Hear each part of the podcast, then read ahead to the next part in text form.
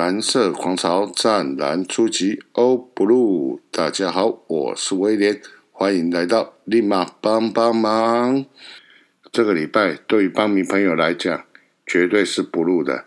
单周打了六场比赛，那成绩为一胜五败，那排名也从原本的第四名，现在和另外一位金控兄弟一样，排名在垫底的位置。那究竟这个礼拜？发生了哪些事？就容我在等一下的战报再和大家聊。那本周的一开始，先来聊一下范宇。那范宇在本周被拉上来了一军。那拉上来的原因，最主要是因为陈世鹏主投的那一场比赛，可能可能需要一个长中计。世鹏在前几场比赛，坦白讲，几乎都是被打爆。那每场比赛都投不满五局。在这个情况下，教练团为了保险，所以把潘玉宇拉上来，准备在万一陈世鹏又投不满五局的状况下，由潘玉宇来接替登板投球。那很可惜的是，哎，我怎么讲可惜？陈世鹏在这场比赛总共投了五又三分之一局。那既然陈世鹏都能够缴出五又三分之一局的好表现，所以接下来的。救援任务就交给了欧书成来拆炸弹。那在这一场比赛，班宇完全没有上场的机会，而在比赛赛后马上就被放回了二军。那在当天的晚上，班宇就在个人的 IG 留下了一日游的文字。那当有追踪他的球迷看见了之后，就觉得哎，班宇在出怪声哦。那我是觉得。这个只是范宇他个人对今天一军一日行程的一个心情的一个表述了，并不是什么出怪声啊。这支球队在经历过胡地事件以及去年战力外名单的事情之后，能出怪声的、敢出怪声的，应该是不多。那我会把这件事情放在节目上来讲。最主要，我是有两件事情想要来讨论了。第一件事情，单就于范宇来讲啊，范宇，你知不知道为什么今天你上来一军没有办法上场投球，然后马上就被下放到二军？你知道原因是什么吗？是因为你没有教练团的裸照，还是因为教练团没有办法信任你，还是你本身的能力确实是还有待加强？是什么原因？范宇，你知道吗？好歹你进来中职也已经十年了，为什么这十年你没有办法充分的获得教练团的信任？那在接下来是关于教练团的部分，你把范宇拉了上来，但是却让他在没有投任何一球的状况下，当天就把他放下了二军，这样子浪费人员的调度的用意何在？目前。我们的牛棚吃紧，你既然拉了一个人上来，虽然当初你设定他为长中计，在那一场比赛已经没有长中计的需要，但是既然拉他上来，为什么不好好的让他至少投个一局也好？他上来投个一局两局，都可以减轻我们牛棚的负担。亲爱的教练团，我真的不晓得你们对于这一次的调度，你们的用意为何？而我自己的想法，就是在于陈世鹏已经投满了教练团当初设定的一个局数，所以之后的局数就按照他们的计划，由其他的投手来接手，没有错。当时的比数非常的接近，虽然是处于落后，但是你们仍然不肯给范玉宇机会。我想也难怪范玉宇会在赛后在脸书，哎，不是脸书，是 IG 上面。抒发他个人委屈、难过的心情。上来了一军，我就想为球队做点贡献。教练，我是真的很想投球啊！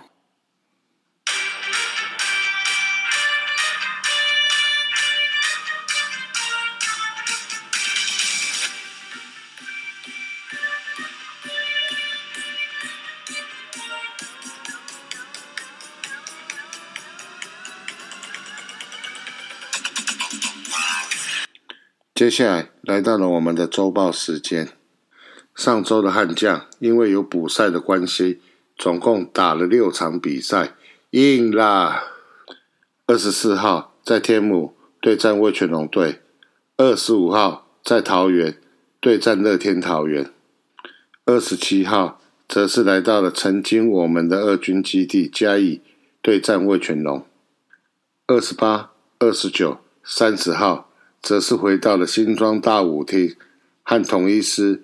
进行了三连战，现在就简单的来聊一下这六场比赛的过程。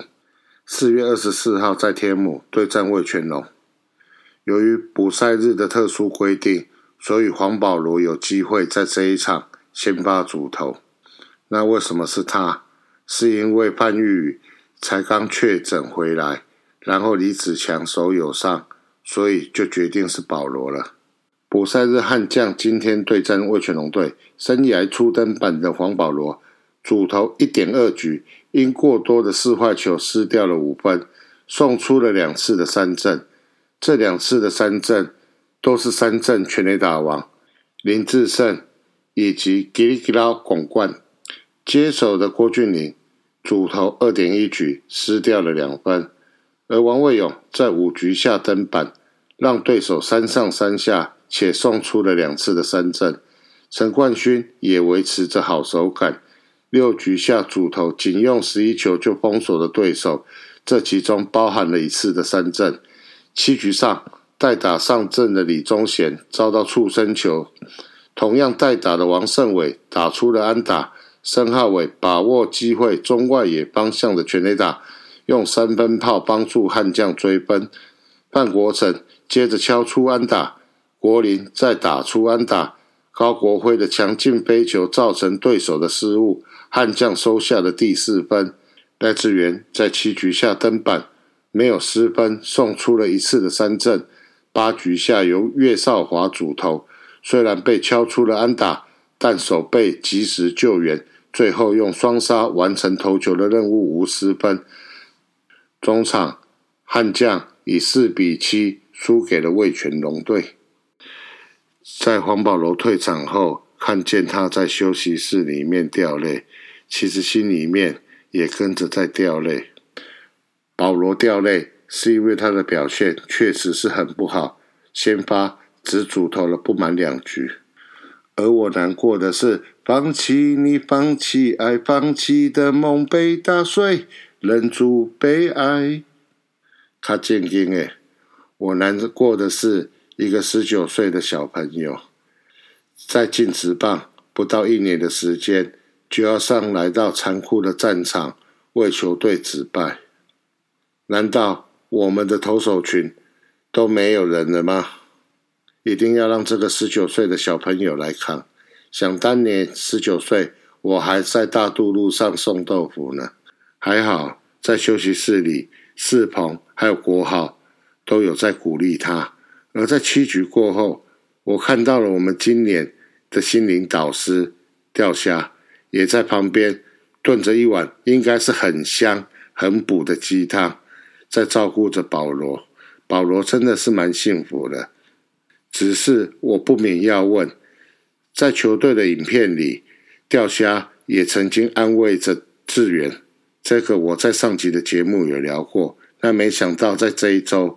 钓虾又扮起了心灵导师，在安慰着保罗。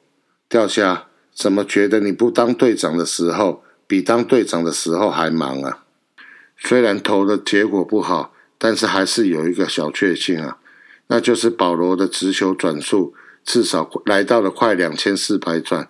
就连转播的球评也有提到，虽然投的并不是很好啊，但是至少代表保罗的手臂是健康的。我想。这一点也是我们邦迷所乐见的。第一场比赛输没有关系，汲取教训，那好好的把它化作为动力。我们期待你下一次的一军再登板，最好是在新庄了。这场比赛达成了纪录的部分，黄保罗生涯初登板出先发，泽轩连续四场的安打，跨季连续五次的盗垒成功，陈冠勋。连续六局的夺三振，对战魏全龙跨季连续四又三分之二局的无失分。岳少华对战魏全龙跨季连续六又三分之一局无失分。四月二十五号在桃园对战乐天桃园，先发投手陈世鹏主投了五又三分之一局，被敲出了八支安打，失掉了三分。另外有五次的三振，先发表现终于亮眼。六局下，欧书成在垒上有人时上场拆弹，连抓两个出局数无失分。悍将在七局上半展开了攻势，申浩伟触身球，范国成四坏球保送上垒，林哲轩敲出了安打，为悍将攻下了第一分。只可惜后续没能延续攻势。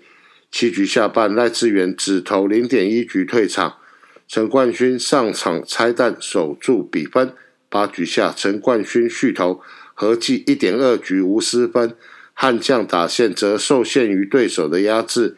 全场只有两支安打，攻下一分，最终一比三不敌乐天桃园。跟上一场一样哦，虽然输球，但是还是有亮点。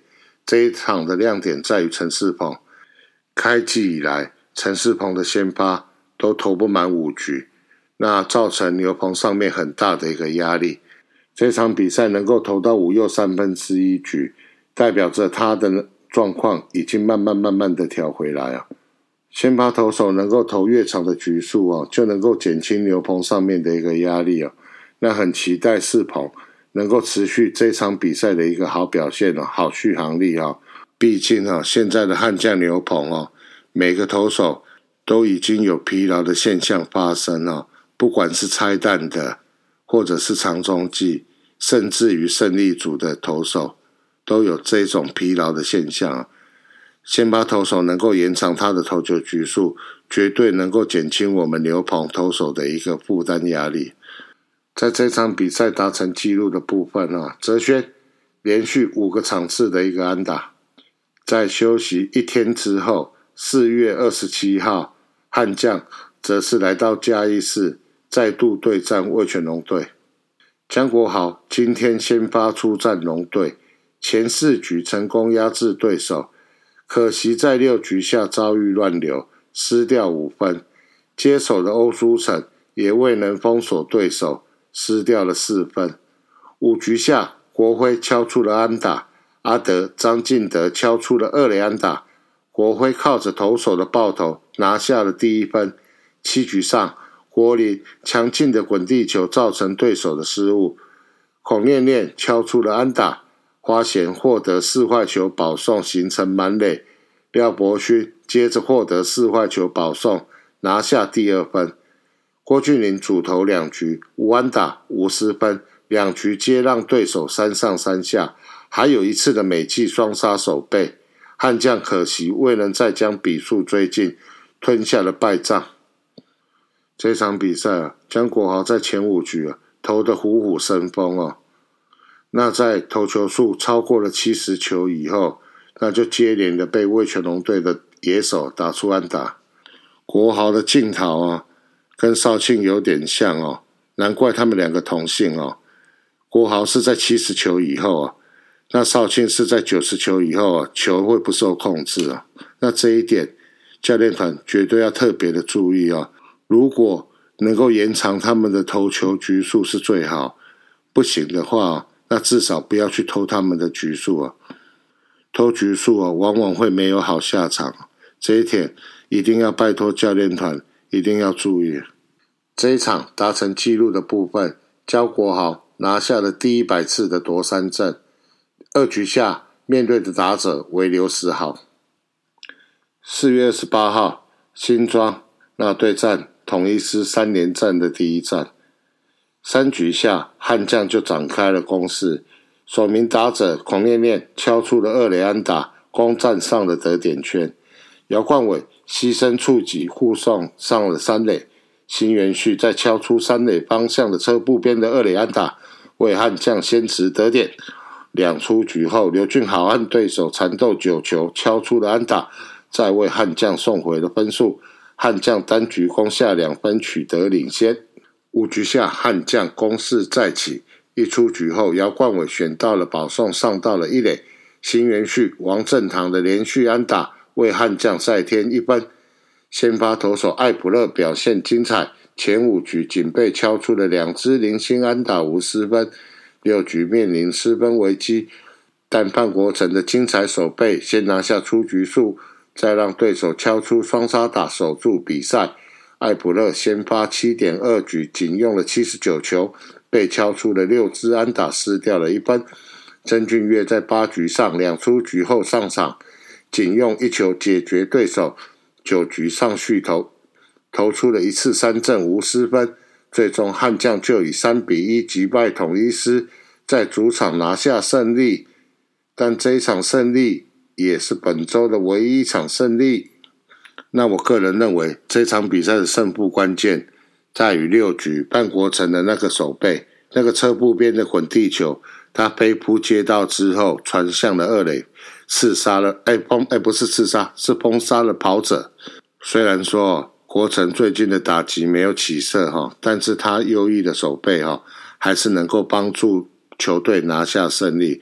所以麻烦也拜托悍将的球迷们，这一阵子就不要再鞭他，好，因为打击没有办法帮助球队，但是至少国城可以用他优异的手背为球队拿下胜利。而在这场比赛达成纪录的部分，恭喜艾普勒终止首胜。艾普勒、曾俊岳合计九十八球完成九局的比赛，追平悍将团队队史的纪录。姚冠伟连续四个场次的上垒，曾俊岳跨季连续十二又三分之二局无失分。四月二十九号，一样在新庄。对战统一师三连战的第二战，这场比赛是我这个礼拜进到新庄看球的三场里面，虽然输球，但是我个人觉得是最精彩的一场比赛。三局下，悍将展开攻势，王正堂敲出了左外野方向的二垒安打，刘俊豪内野的滚地球推进王正堂上到了三垒，再靠对手的爆头跑回了分数。王正堂为悍将先持得点，先发投手庆北鼻主投七局，仅被敲出了五支安打，无失分，优质的先发，还投出了八次的三振，表现超亮眼。八局上半，曾俊岳投零点二局，投出了一保送，失一分。悍将在八局上遭到对手攻下两分超减。b r a n c o 九局续投，最终。投了一点一局，失掉了一分。悍将在八九局展开了韧性，展开反攻，但最后都没能攻下追平分，最终以一比二不敌对手。江少庆此战持续保持着无失分，目前连续二十点一局无失分，赛后防御率更降到了零点七一，是目前联盟的防御率王。为什么我说这场比赛是我这个礼拜？进到新庄看了三场球，去个人觉得最精彩的一场比赛，没有错。虽然悍将输球，但是悍将在第八跟第九局的反攻，一度让我产生了错觉，认为可以把追平分甚至超前分给打回来。在第九局跳蓝色广场，跳了将近二十分钟，跳到快往胜。这两局的攻势。让我觉得这场比赛真的非常的精彩，而另一个让我感觉到这场比赛精彩的 play 是在于九局下半悍将反攻的时候，二垒上有带跑的张冠廷打击的姚冠伟打出了投手方向强劲的滚地球，一路滚到了中外野，而陈杰宪在接到球之后马上快。很准的传向本垒，一个弯慢斗就到了捕手的手套，然后就顺势 take 扑向本垒的张冠廷，没有错，这一球是出局。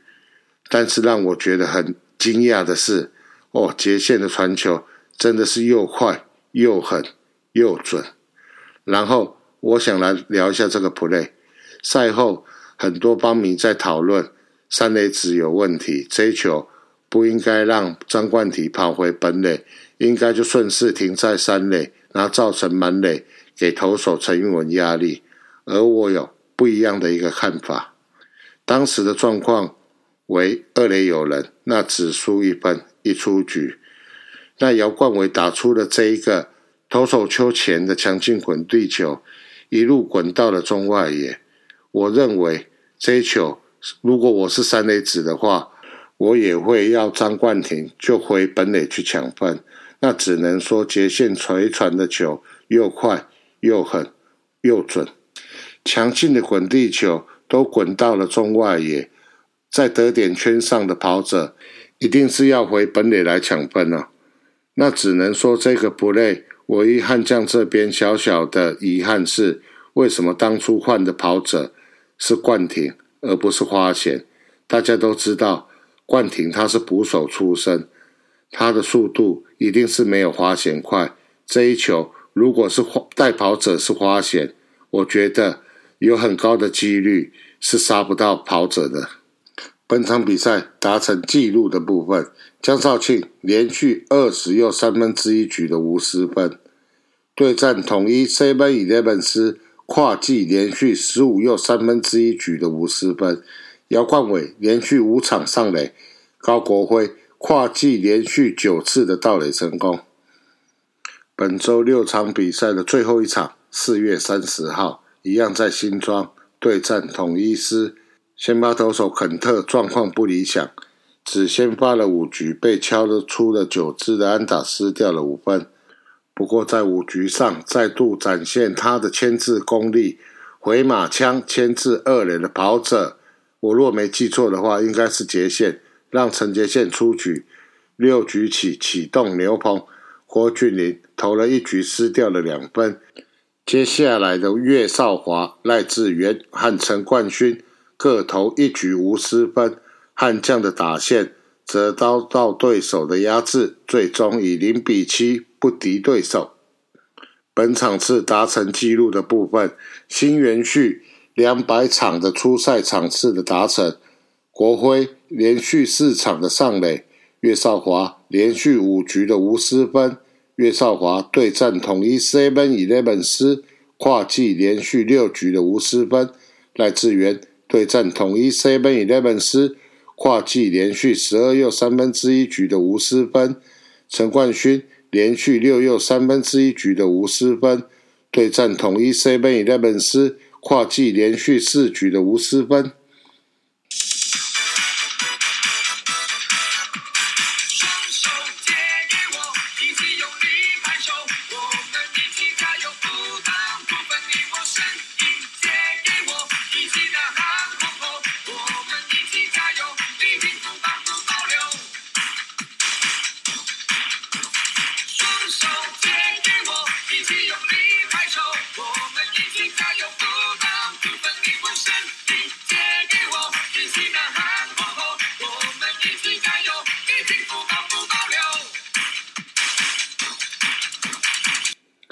接下来来看成绩的部分啊。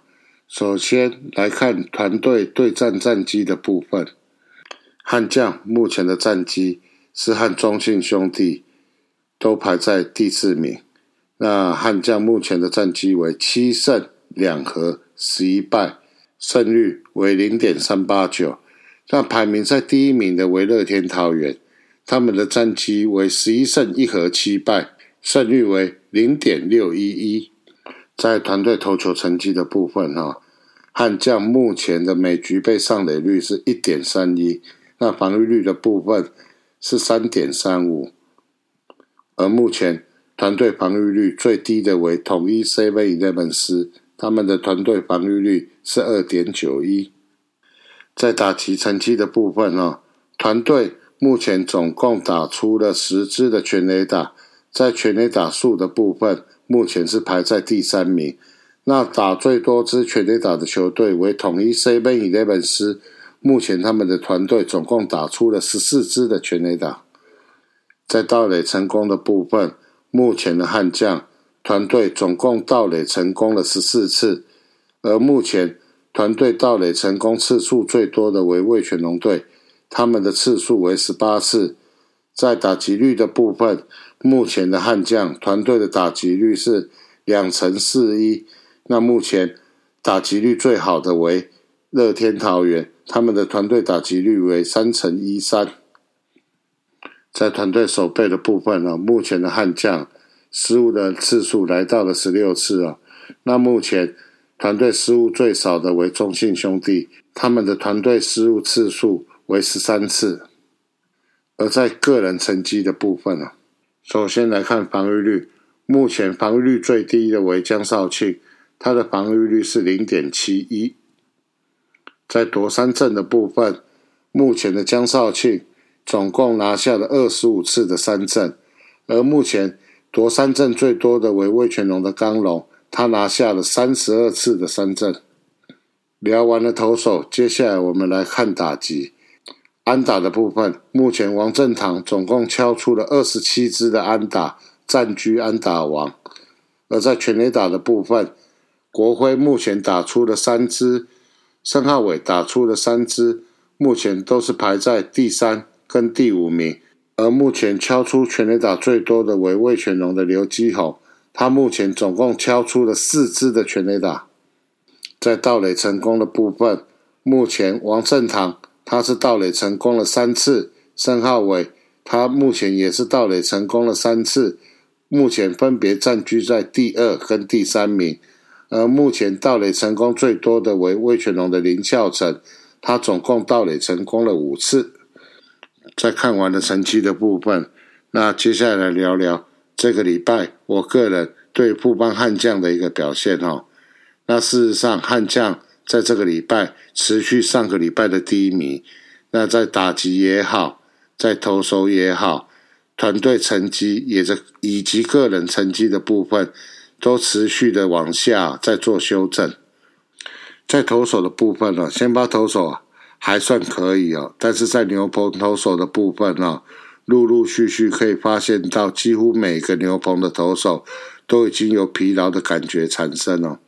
我个人是认为啊，因为教练有战绩的一个压力，所以在前一个月的比赛，几乎场场他们都评断说，可能还有逆转的机会，所以我们就看到赖志远几乎就是天天上。而这个礼拜设定为长中季的郭俊麟，六场比赛竟然也上场投了三场。那这样子调度的坏处是，某些固定的人他可能几乎天天要上场，而其余的可能就是一个礼拜只上来投个一局。那造成了胜利组牛棚还有非胜利组牛棚，他们在使用上面投的局数就不同，就不平均。那等到要让累的人休息的时候，那偏偏上来投的人，那可能因为长时间没有比赛，所以状况调不回来。这一点，我个人的建议是，该放的比赛就要放掉，那不要每场比赛都保持着，呃，可能会逆转，一定会逆转的心态在调度投手。那不然的话，至少也从二军。拉几只牛上来轮替一下，目前才打二十场比赛，上半季才进行到三分之一而已。如果让牛棚的投手太操劳的话，是会影响到下半季的一个比赛。虽然有战绩上面的压力，但是我还是觉得，就视比赛的情况而定。该胜利组牛棚上来丢的时候，就胜利组的牛棚上来丢。那平手或者是落后的时候，就按照原本投手的一个角色规划，让该上来投的投手丢，这样子牛棚整个的压力才不会那么大。有人有的人超的要死，那有的人可能是长时间没有上来投，那造成说等到他要上来投的时候，状况偏偏调不好。而在野手的部分呢，我个人倒是觉得调度的部分算不错哈，拉拉上来要来准备代打的选手，如果说他的他的几场状况不好的时候，就马上把他下放到二军，再换上其他的选手上来试啊。那几位原本就设定为一军的主力选手，在他们状况不好的时候，都有人来轮替，例如刘俊豪，例如王振豪。都适时的由汪八来适时的去做个轮替，我觉得这样子很好哦。而替补的选手如果连续几场比赛没有好的表现，就会马上被放到二军，换其他的选手上来。我想这个也是一个公平哦，让大家都有机会，人人有功练。而对于包括申浩伟以及范国成，这个已经是一军主力的选手而言，就算他们的打击再低潮，但是至少他们的手背可以帮助到球队。属于这一类型的选手，实在就没有必要把他们下放到二军去做调整了，就让他们在一军休息个一场、两场，我觉得这样子就可以了。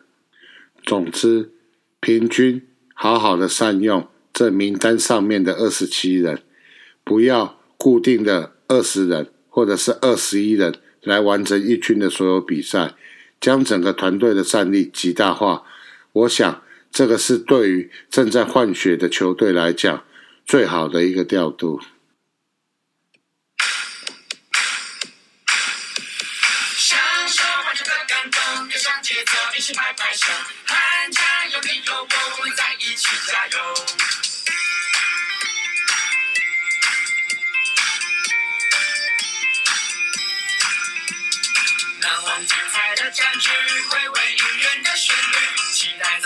再一次相遇，我们约好再继续。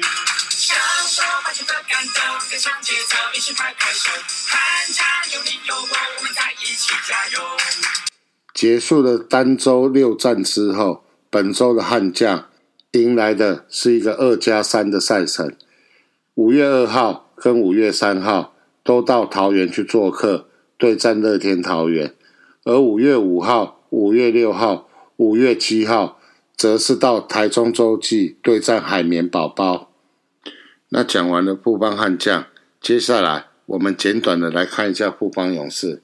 那富邦勇士在录音的今天五月一号，那做客新竹接口工程师的主场，那最后在练兵的状态下，还是击败了新竹接口工程师，终止了近期的二连败。那本周的赛程。勇士是回到了和平体育馆来做最后两场的主场赛事。五月六号是对战高雄一期直播钢铁人，这一场比赛也是本赛季林书豪唯一一次做客勇士的主场。五月七号则是对战桃园浦园领航员。那我个人比较好奇的是，五月六号这一场对战林书豪，那徐总。他会安排什么样的一个阵容？虽然说在确定拿下例行赛的第二名之后，就确定接下来的比赛都是要以练兵的模式来进行，但是苏豪唯一一次莅临和平体育馆，整场的勇士球迷，我想应该都是很希望能够看到豪杰对决。徐总，你能够满足我们的愿望吗？最后。请多多进场看球，如果可以，请带着你的家人、朋友、同事、同学一起进场看球。我们下周见，拜拜。